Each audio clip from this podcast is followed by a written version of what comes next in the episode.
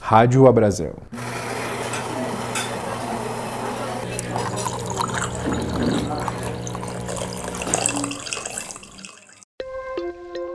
Esse pensamento do cardápio, é, muitas vezes, né, a gente olha muito o prato na mesa ou a receita pronta, né?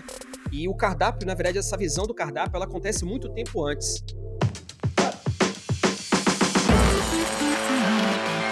Olá, sejam bem-vindos ao Café à Conta, o podcast da revista Bares e Restaurantes. Eu sou Danilo Viegas, repórter da revista, e hoje, na segunda edição do podcast, eu converso com o consultor de bares e restaurantes, Matheus Lessa. Vamos falar sobre os desafios de bares e restaurantes quando o assunto é cardápio, gestão eficiente de negócios, marketing e identidade gastronômica. Lembrando que esse podcast é realizado pela Abrazel e tem o patrocínio da Ambev.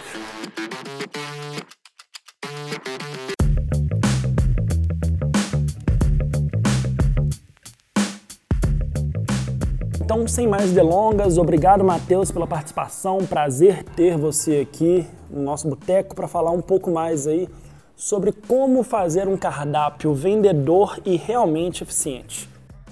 Grande Danilão, prazer é meu, satisfação enorme em estar junto com vocês aqui nessa jornada. Para mim é importante demais poder somar com esse setor e a Brasil tem um papel tão importante, né? Vem apoiando aí há muitos anos, né? Empresários em todo todo o setor, né? E para mim é uma honra poder contribuir, somar aqui nesse projeto.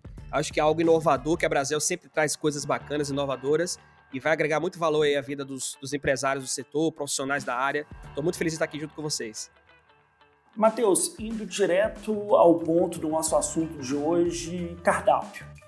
Qual é hoje o principal desafio dos empresários de bares e restaurantes quando o assunto é formulação do cardápio? Eu acredito, Danilo, que esse pensamento do cardápio, é, muitas vezes, né, a gente olha muito o prato na mesa ou a receita pronta, né? E o cardápio, na verdade, essa visão do cardápio, ela acontece muito tempo antes. Né? É importante a gente entender o conceito do negócio, né? entender para quem eu quero vender, porque baseado nisso eu vou criar esse conceito de cardápio também, os equipamentos que eu vou ter que comprar para montar a minha cozinha, né, para já, já fazer esse, digamos, esse custo inicial ser um pouco menor, porque a gente acaba muitas vezes precipitando e querendo ter muito equipamento, mas não sabe nem muitas vezes o cardápio que eu oferecer com aqueles equipamentos que eu comprei. E hoje, com esse aumento dos insumos, né, essa, essa disparada aí da inflação, mais do que nunca, entender sobre, os sobre o cardápio, sobre os ingredientes que eu vou colocar, né, a maneira que eu vou servir, né, ter criatividade né, na hora de é, criar um cardápio é algo que o empreendedor, mais uma vez, ele tem que tirar leite de pedra, se reinventar. Então, eu acredito que hoje o maior desafio é poder entregar uma solução de valor, né, um cardápio que chame atenção, seja atrativo, seja bonito, né, seja saboroso e manter o custo dessa operação também.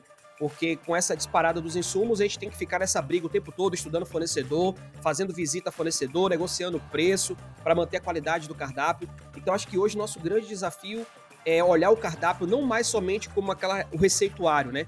Quando a gente costuma dizer aqui no Domínio Restaurante, como a ficha técnica ali, operacional, que é a receita, o modo de fazer, mas principalmente o lado gerencial desse cardápio, que é olhar os custos, olhar os números, né, fazer essa junção aí, acho que é o grande ponto. E é também um desafio constante, né? Porque funciona tanto para quem está abrindo o seu primeiro negócio, quanto para quem já tem uma experiência no setor, porque o cardápio ele não deve nunca estar escrito em pedra, né? Você falou aí o desafio da, de controlar os preços com essa questão da inflação, então é algo que deve ter ser muito atualizado. Qual que é as suas principais dicas assim nesse segmento? A gente costuma ensinar os nossos clientes, né, alunos aqui na, na escola da Missa Restaurante, que pelo menos duas vezes por ano você tem que tirar para fazer esse reajuste de preço no cardápio. Claro que você pode fazer outras caso o insumo, por exemplo, dispare muito e você precisa manter aquele prato no cardápio. É um prato que, enfim, é, é, digamos, é a tradição da sua casa. Você tem que realmente fazer aquele repasse, claro, estudando os números, calculando o preço de venda correto mas pelo menos duas vezes por ano. A gente recomenda que seja feito ali na metade do ano, então mais ou menos ali em torno de junho e em novembro, principalmente no início de novembro. Por que, que às vezes as pessoas acabam confundindo, né, Danilo? Elas, elas fazem assim, janeiro para fazer alteração do cardápio e perdem uma grande oportunidade. Qual oportunidade? Em junho você altera geralmente antes das férias de julho. No Sudeste tem muita. As pessoas viajam muito, né? Então elas viajam principalmente para o Nordeste e tudo mais. Se você faz alteração do preço em junho, você pega essa, esse crescimento que muitas vezes você tem ali, né, de turistas, vamos dizer assim, às vezes do, do fluxo maior de clientes, e em novembro, dos clientes que vêm para fazer confraternizações. Então você já surfa essa onda do preço ajustado é, no início de novembro. Porque a gente tem ali metade de no... meados de novembro e dezembro, vem muita confraternização, evento de empresa, né? As empresas procuram fazer isso em restaurantes, em bares. Então é importante que você já esteja com o seu cardápio atualizado. E aí vem toda aquela parte, né, de estudar formação do preço de venda, ter ficha técnica, é a base ali para você não estar tá dando ali um tiro no pé e fazendo um ajuste do preço de qualquer jeito. Tem que fazer com, com sabedoria, né? Apesar de você ter falado da ficha básica como um termo básico, a gente sabe que na prática não é bem assim. Né? É, muitas vezes os empresários eles são engolidos pelos principais desafios ali do dia a dia, a operação logística, e deixam de fazer esse beabá que no final faz toda a diferença. Né? Me corrija se eu estiver errado, mas para a formulação de um cardápio e um cardápio de sucesso, não é apenas ali a diagramação do papel, né? ele envolve muito mais coisa, conforme a gente estava falando, também essa questão da ficha técnica. E eu queria que você me falasse um pouco mais sobre essa identidade gastronômica. O que, que tem que ter no cardápio, o que, que não tem que ter. Ele, ele hoje ele tem que ser mais enxuto, mais descritivo. Como é que você separa um bom cardápio de um mau cardápio, um produto final? Cara, que pergunta incrível, né? Pergunta, é a pergunta do milhão. Todo mundo quer saber. Porque tem um negócio de alimentação, fala, cara, me responde isso aí. É, é claro, né? Tem um, a gente costuma chamar aqui no Domínio Restaurante, tem um cardápio vendedor, é uma conta que, que a gente aprendeu a fechar, né? Então eu vou colocar alguns pilares que eu acredito que são importantes para você que está aqui ouvindo o nosso podcast, é anotar e prestar atenção quando o assunto é o cardápio do seu negócio. Não importa se você tem uma pizzaria, uma hamburgueria, um self-service, é, isso aqui funciona para você. A primeira coisa são as fichas técnicas, né? Que é você é, entender ali os ingredientes que vão no prato, quantidade de ingrediente, né, o modo de preparo, a gente chama isso de ficha técnica operacional. Tem uma outra, que é aquela que você coloca os custos da sua operação. Custo fixo, aluguel, folha de pagamento, prolabore, o variável, taxa de débito, taxa de crédito, imposto, o seu CMV, que é o custo da sua mercadoria vendida, os seus insumos, e sua margem de lucro. Então esse aqui é um, é um dos pilares, ter essa parte da ficha técnica com formação do preço de venda, apesar de a gente saber que o empresário tem a correria, o dia a dia, é muita coisa para administrar, é muito importante, porque você precisa sempre pensar, é do cardápio que eu vendo que entra o faturamento do meu restaurante.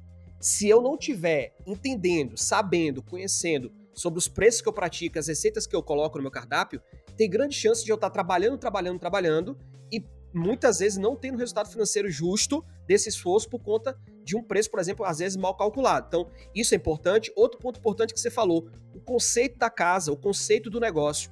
Né? O cliente, ele quer, muitas vezes, é, ir na sua pizzaria, comer a sua pizza, porque a sua pizza ela tem uma massa de fermentação natural, o molho é um molho artesanal, os ingredientes são ingredientes selecionados. Então, você tem que ficar, digamos, expert, fera, referência na pizza, digamos, nesse formato de pizza, pode ser napolitana, por exemplo, na sua cidade. E eu vejo às vezes a gente querendo diversificar muito o cardápio. Eu quero colocar pizza, quero colocar hambúrguer, quero colo colocar salada de fruta, quero colocar açaí, tudo no mesmo, no mesmo cardápio. E muitas vezes isso acaba confundindo o seu cliente. Ele não sabe olhar para o seu negócio e falar, mas peraí, ali eu vou para comer o quê? Porque você pode imaginar que não, mas o seu cliente, ele pensa isso. Ele olha para o seu negócio, ele escolhe o seu negócio por uma linha de produto específica, por uma linha de conceito específico, né? Então esse relacionamento tem que ser baseado naquilo que você é muito bom, no que que você é bom, no que que você chama atenção, que é a tradição da sua casa. Então esse, esse conceito do cardápio é muito importante. Outra coisa que é importante, você usar a engenharia do cardápio. E o que, que seria isso? É olhar os seus números, ver quais são os pratos que você tem o maior volume de venda, ver quais são os pratos que você tem a melhor margem de lucro, colocar sua energia, sua comunicação, seu marketing, chamar atenção no seu cardápio para esses pratos, para esses hambúrgueres, para essas pizzas. Então, quando o cliente olha o seu cardápio, o início do seu cardápio deve começar com os produtos que você tem melhor margem de lucro e que são tradição da sua casa. Que as pessoas vão saber que quando elas vêm aqui, elas vêm por isso. Geralmente, quando o cliente chega no restaurante é, e ele vai conversar com o garçom, uma das perguntas que ele mais faz é a seguinte: é, me fala o seguinte, o que, é que mais sai aqui na casa?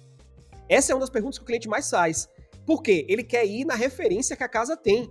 Se você coloca aquilo no cardápio, muitas vezes já facilita ele tomar aquela decisão, ele já vai é, olhar para o cardápio e ser direcionado. Nesses, os mais pedidos né, da casa, os campeões de venda, sugestões do chefe, você deve colocar entrada, se você tiver prato principal e sobremesa. Coloca ali quais são as entradas principais, os pratos principais que você mais vende, mais tem característica da casa e a sobremesa. Aí você pode falar assim, tá, Matheus, mas beleza, e quando é self-service? Que o cara não tem o cardápio ali para olhar, ele não tem o cardápio digital, ele não tem o cardápio físico na mão. Como é que o cara vai saber? Aí vem o pulo do gato. Você pode chegar no seu buffet e colocar os displays, aqueles displays acrílico, colocando é, sugestão do chefe, a mais pedida do dia, do lado daquela receita que você sabe que você tem uma boa margem de lucro. Como é que eu sei isso? Fazendo a ficha técnica. Você vai entender que no seu buffet tem alguns quilos de produtos, né, de receitas, que aquele quilo é mais em conta para você do que o outro.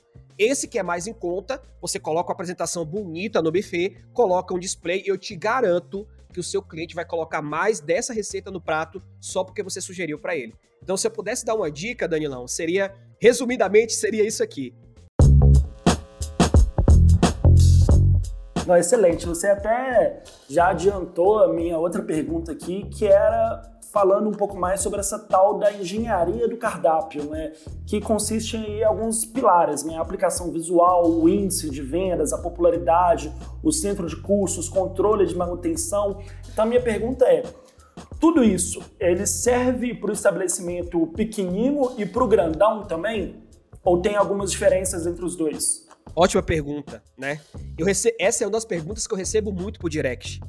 Ah, Matheus, mas eu vou começar a fazer esse controle, mas eu sou pequeno, trabalha só eu e minha mulher, só eu, só eu e um funcionário, né? E às vezes a gente não entende que a maioria das empresas que a gente admira, né, que a gente valoriza no nosso segmento, eu vou dar um exemplo do McDonald's, por exemplo. O McDonald's hoje, enfim, uma rede mundial, a maior do, do mundo quando o assunto é sanduíche. Mas a gente, não, a gente não, às vezes não observa que começou com dois irmãos. Eram somente dois. E os dois organizando processos, colocando a, a empresa para funcionar de maneira organizada. E à medida que, fui, que ele foi trazendo mais pessoas, as pessoas foram somando nesses processos. Então, eu acredito que se você hoje é pequeno e já começa de maneira organizada, é, as chances de você errar menos são muito maiores. Porque a gente às vezes imagina que fala assim: não, mas quando eu tiver grande eu controlo. Quando eu tiver grande eu faço ficha técnica. Quando eu tiver grande eu faço engenharia do cardápio. Porque aí eu já tô grande para fazer. Aí, aí é que tá o grande erro. Talvez você não vai crescer, ou você vai crescer de maneira desorganizada, pelo fato de você não ter feito isso lá no início. Porque quando você começa, você tá. Imagine, você tem a chance de começar organizando, com pouco volume às vezes de cliente, já fazendo a coisa funcionar. Se entra um funcionário, ele vai ter que entrar naquele ritmo que é o ritmo, que é o ritmo de usar a ficha técnica, que é o ritmo de controlar é, os números, de você fazer posicionamento, de você valorizar os pratos que eu mais vendo. Então ele já vai entrar com aquela engrenagem funcionando. Para você ajustar depois é muito mais difícil. E aí tem uma frase que a gente usa aqui muito na nossa mentoria do Domínio Restaurante, é que quem nasce grande é monstro. Todo mundo nasce pequeno, todo, tudo começa pequeno, né? É importante que você, sendo pequeno, olhe para o seu negócio. É, vamos colocar aqui pelos quatro pilares que eu, que eu trabalho aqui no Domínio Restaurante. Né? Vamos falar da gestão. Como é que está hoje minha gestão de cardápio, que é um tema que a gente está falando aqui? Como é que está minha gestão de estoque, minha gestão financeira, meus processos? Como é que está hoje a parte da, da, minha liderança? Né? Eu tô hoje, eu sou sozinho, sou eu e minha esposa, beleza? São vocês dois? Como é que vocês dividem as tarefas hoje? Tem responsabilidade dividida? A gente coloca lá a função de cada um, a gente senta, faz reunião para prestar conta. Porque eu começando pequeno, faço isso. Quando eu for colocando mais um funcionário, eu vou fazendo também. Então a minha liderança é uma liderança que é compartilhada, é uma liderança que inspira outras pessoas. Aí vem a parte do marketing vendas, né?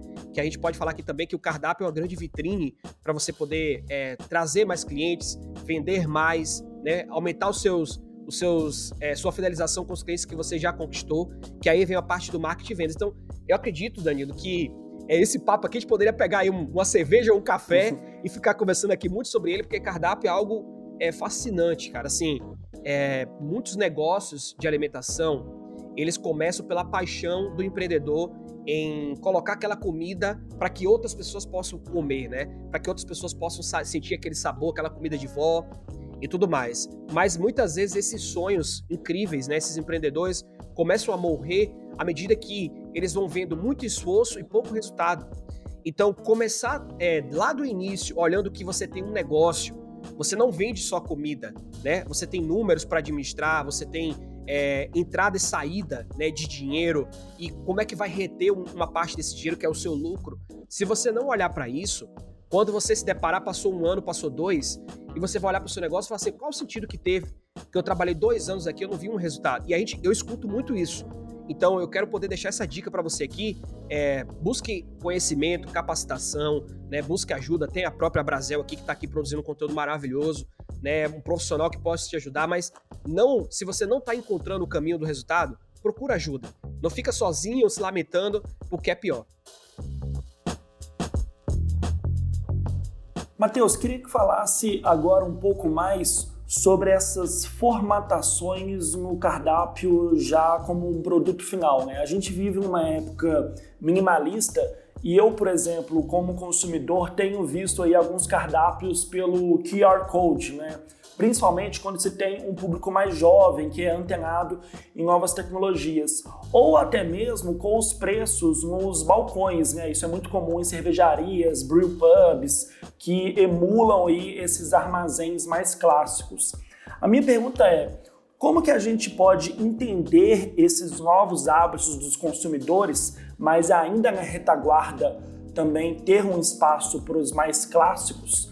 E se ainda em 2021 tem espaço para a gente fazer aquele cardápio extenso, com fotos, descrições, que parece um, uma apostila de concurso?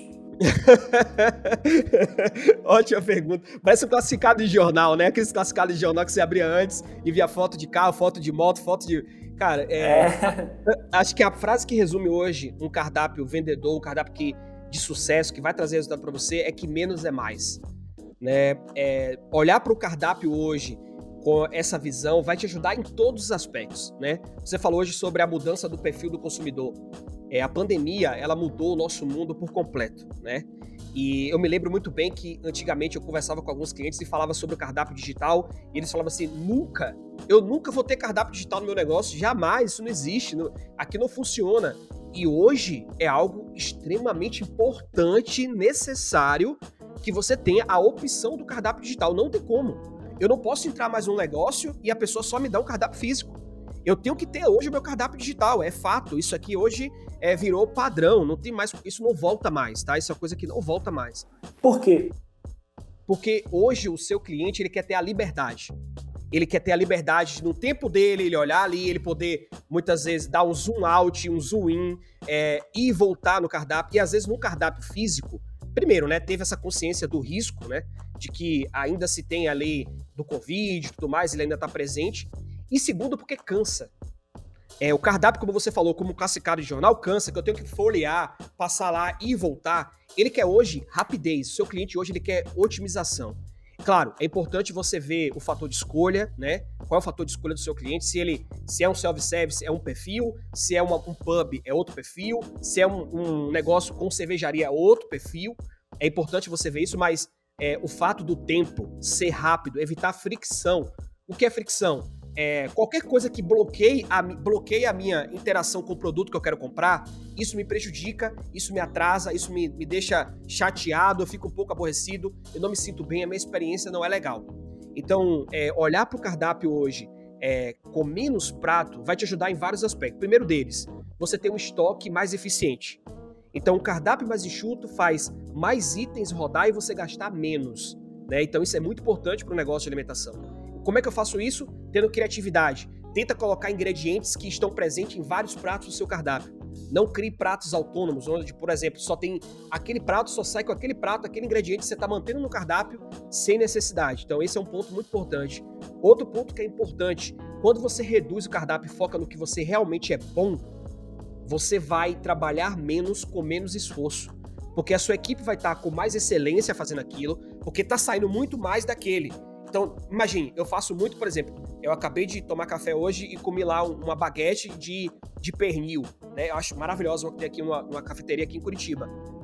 É um dos pães, é um dos, dos sanduíches que mais sai nessa casa. Agora imagine se eu se esse sanduíche saísse uma cada, sei lá, vamos colocar, uma cada semana. a chance de eu pegar aquela baguete com aquela excelência, bem feito, bem preparado, ela iria reduzir muito. Mas como eu, tenho aquele prato, essa baguete de que eu falei de pernil, como referência na casa, ela sai tanto, a equipe está treinada, a equipe faz mais vezes, sua equipe consegue dar agilidade no processo. Isso faz para o seu cliente também é, um ponto de escolha mais fácil. Eu saio de casa, eu estou dando meu exemplo, eu saio de casa para tomar um café naquela cafeteria para comer aquele sanduíche de pernil tomando aquele café. Olha como foi mais fácil para mim. Eu não cheguei lá, não tive que ficar folheando o cardápio, não tive que ficar olhando muitas coisas, eu já fui direto. Claro, você pode sempre estar tá lançando cardápios sazonais, cardápios que a gente costuma chamar de preço fixo, que tem lá uma entrada, um prato principal e uma sobremesa. Você pode colocar um destaque do prato do dia. Né? Existem várias estratégias, é, Danilo, que a gente pode usar para chamar a atenção do cliente ali e ter mais resultado com o cardápio. Mas a principal delas é trabalhar sempre com menos é mais. Quanto mais enxuto eu tiver, melhor tem um resultado na minha operação. Excelente. Já encaminhando para o fim aqui, eu queria destacar um outro desafio muito importante, que é manter esse diálogo forte do cardápio com o delivery, né? Uma tendência, na verdade, uma tendência que já deixou de ser tendência e em muitas casas representa até o faturamento principal, né? Quais são os principais cuidados de você manter o cardápio atualizado também ali no delivery e nesse planejamento que você disse para não faltar nenhum insumo, alguma coisa que no delivery pode prejudicar as vendas? Excelente pergunta. Eu tô, já tô ficando até triste, o papo tão legal aqui, já tá acabando. Mas assim, é, o cardápio do delivery ele é, um, ele é um caso à parte, né? O delivery é um canal de venda no qual você não tem é, o relacionamento a experiência igual o cliente indo no seu salão. Então lá não tem o seu garçom fazendo aquele atendimento impecável, não tem o conceito da sua casa maravilhosa, aquele banheiro muito bonito, a música tocando.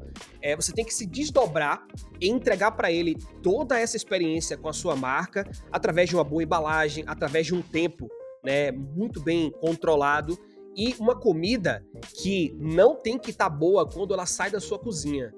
Ela tem que estar tá boa quando chega na casa do seu cliente. É, essa comida ela vai andar, né? Exatamente. Isso é um desafio muito grande, porque nem toda comida viaja bem. Nem toda comida viaja bem.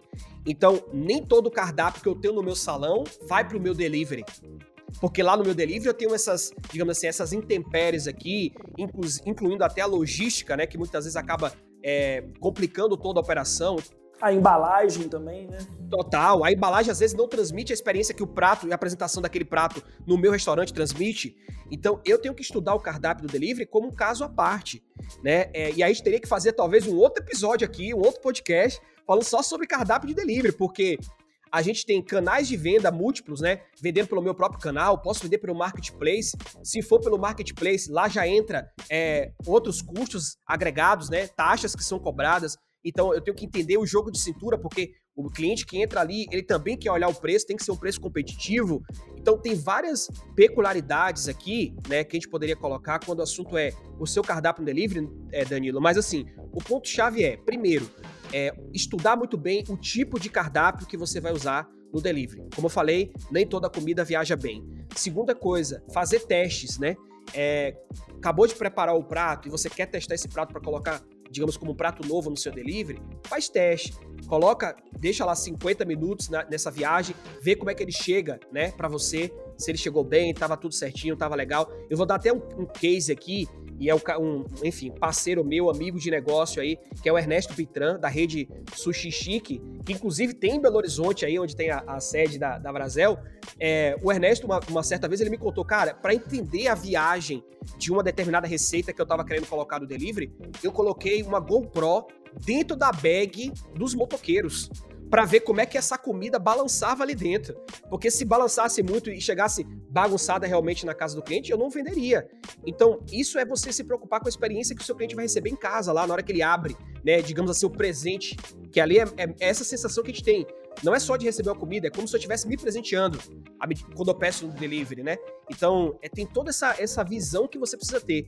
E aí vem um, um, um grande pulo do gato aqui, Danilo, para fechar com chave de ouro. Faça clientes ocultos. Tenha prática de ter cliente oculto. Muitas vezes a gente tem muita paixão pelo nosso negócio e a gente, Danilo, coloca o nosso olhar, tá tudo muito bom, tá tudo legal, tá maravilhoso. Será que tá mesmo? Será que a coisa tá funcionando bem? Será que você faz pesquisa dos seus clientes? Será que você coloca cliente oculto? Coloca lá um amigo, um primo de um primo seu, ou um vizinho. Pede pro cara pedir o delivery. Pede no marketplace, pede no seu canal de venda próprio de delivery. Como é que foi a experiência? Chegou no tempo? Foi bem atendido? Né? A, a, sua expectativa foi, foi correspondida, foi superada, teve pós-venda. É importante que você tenha toda essa visão, porque às vezes a gente está tão apaixonado e muito ligado, muitas vezes, na, na correria da operação, a gente acaba não vendo isso. Então, eu acredito que se você tivesse olhar, tem grande chance de você ter resultado e sair na frente aí da, da sua concorrência. Matheus, uma última perguntinha aqui, mais armadilha para você. A gente falou muito de cardápios enxutos, mas nessa último, nesse último tópico, falando é, entre o salão e o delivery, vale a pena então nós termos dois tipos de cardápio, um para o salão e outro para o delivery? Com certeza, com certeza. Eu acho que nem, acho que é, acho que até o próprio cliente entende, né? Eu vou dar um exemplo aqui, vou dar mais, vou dar mais um exemplo de case real. É, a gente tem aqui em, Curitiba uma pizzaria, né, Avenida Paulista, que é a pizza mais vendida da Avenida Paulista, que é um, um tipo de pizza é, marguerita especial lá que eles têm, né? Enfim, a massa é muito fina e ela vai uma burrata. E o fato da burrata ir meio líquida, né, pastosa, se colocar essa pizza no delivery, virou um desastre. A pizza não viaja, a pizza não dá certo no delivery. E os clientes entendem que se eles quiserem comer essa pizza, eles precisam ir até a pizzaria. Então, é importante que você tenha estratégia para vender no delivery e estratégia para vender no salão. O que é estratégia para vender no delivery? O perfil do consumidor no, no, no, delivery, ele quer muito mais rapidez e comida prática, né? Que me traga a percepção da casa, né? Do, do, do conceito do restaurante, mas eu sei que nem tudo dá para eu ter aqui. E lá no meu salão, quando ele vier, eu entrego para ele uma outra experiência. Apresentação, né? Qualidade dos pratos, a louça, o talher, a maneira que o garçom serve a comida na mesa, né? Todo o incantation ali que a gente pode criar na hora de servir, pode ser, sei lá, com fogo, pode ser é, finalizando o prato na mesa ali com o cliente. Tudo isso mostra que no salão eu posso colocar esse cardápio. Já no delivery não dá para ter tudo isso. Então, eu acho que você precisa ter uma clareza, muitas vezes, de vestir a roupa do seu cliente e se colocar no lugar dele na hora da experiência com os seus produtos. Cara, foi bom, não foi bom, foi legal, poderia melhorar.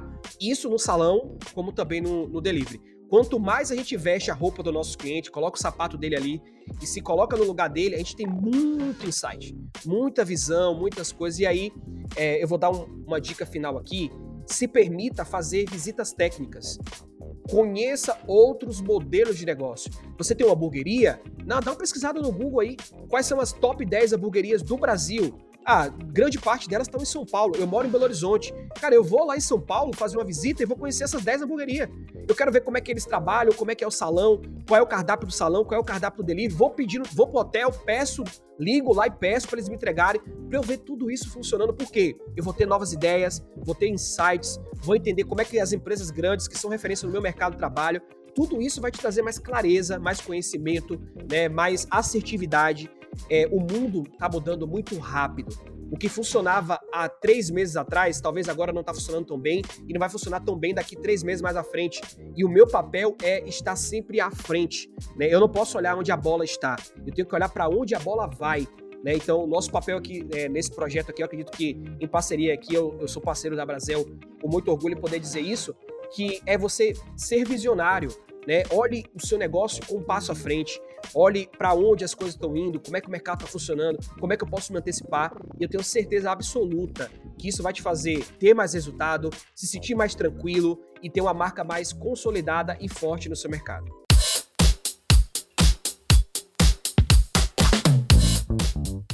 Excelente, então, Matheus, obrigado pela participação. Antes aqui da gente pedir aí o café e a conta para encerrar, Queria que você aproveitasse esse espaço para vender um pouco o seu peixe ali também. Quem quiser saber mais do Matheus Lessa, quais canais eles podem te, te achar, te encontrar. Você também está na Rede Abrazel. Eu queria que você falasse um pouco mais sobre isso. E também, para finalizar, se você quer levantar alguma questão que por acaso a gente não tenha discutido, que é importante para ter esse cardápio vendedor. Ah, cara, eu fiquei muito feliz. Obrigado, Danilão, pelo convite, né? Toda a Brasil aí pelo convite. É, eu sou o Matheus Lessa, do Domínio Seu Restaurante. É só digitar aí Domine seu restaurante no YouTube, digitar no Instagram, você vai encontrar a gente também. A gente sempre produz muito conteúdo, né? Conteúdo em vídeo, conteúdo em texto. Sou parceiro aqui da Brasil, no Portal Brasil, e aí até é legal falar, a gente sempre produz conteúdo também lá dentro é, desse portal maravilhoso, onde a Brasil está aí colocando empresários, fomentando aí, né? Colocar empresários do nosso mercado unidos aí nessa corrente do bem. E tem para mim, assim, Danilo, eu vou te dizer que é uma honra poder somar com cada uma dessas pessoas que estão ouvindo esse conteúdo hoje. É, eu, durante muitos anos, quase cinco anos, eu tive restaurante. Depois eu decidi fazer uma mudança, né? E trabalhar com consultoria e treinamentos, assumir novas responsabilidades. Hoje a gente já treinou presencialmente mais de 300 empresas pelo Brasil, fora aí nossos alunos de mentoria e treinamentos aí que já passaram de milhares. E eu posso te dizer com toda a certeza do mundo, eu continuo aprendendo a cada dia. Esse bate-papo que a gente teve aqui hoje, para mim, foi uma grande troca de experiência, de aprendizado, né? Você que está aqui buscando e quer continuar aprendendo, evoluindo, pode mandar direct lá pro Domínio do seu restaurante, me, me contacta ali também na rede Abrazel, manda um oi lá no YouTube. Eu acredito que juntos a gente vai poder não só somar, como transformar o segmento de alimentação e bebidas do Brasil. Tamo junto aí, bora dominar.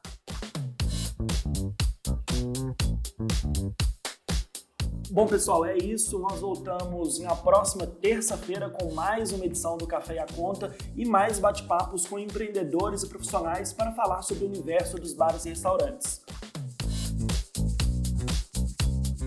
Lembrando que esse podcast é patrocinado pela Ambev.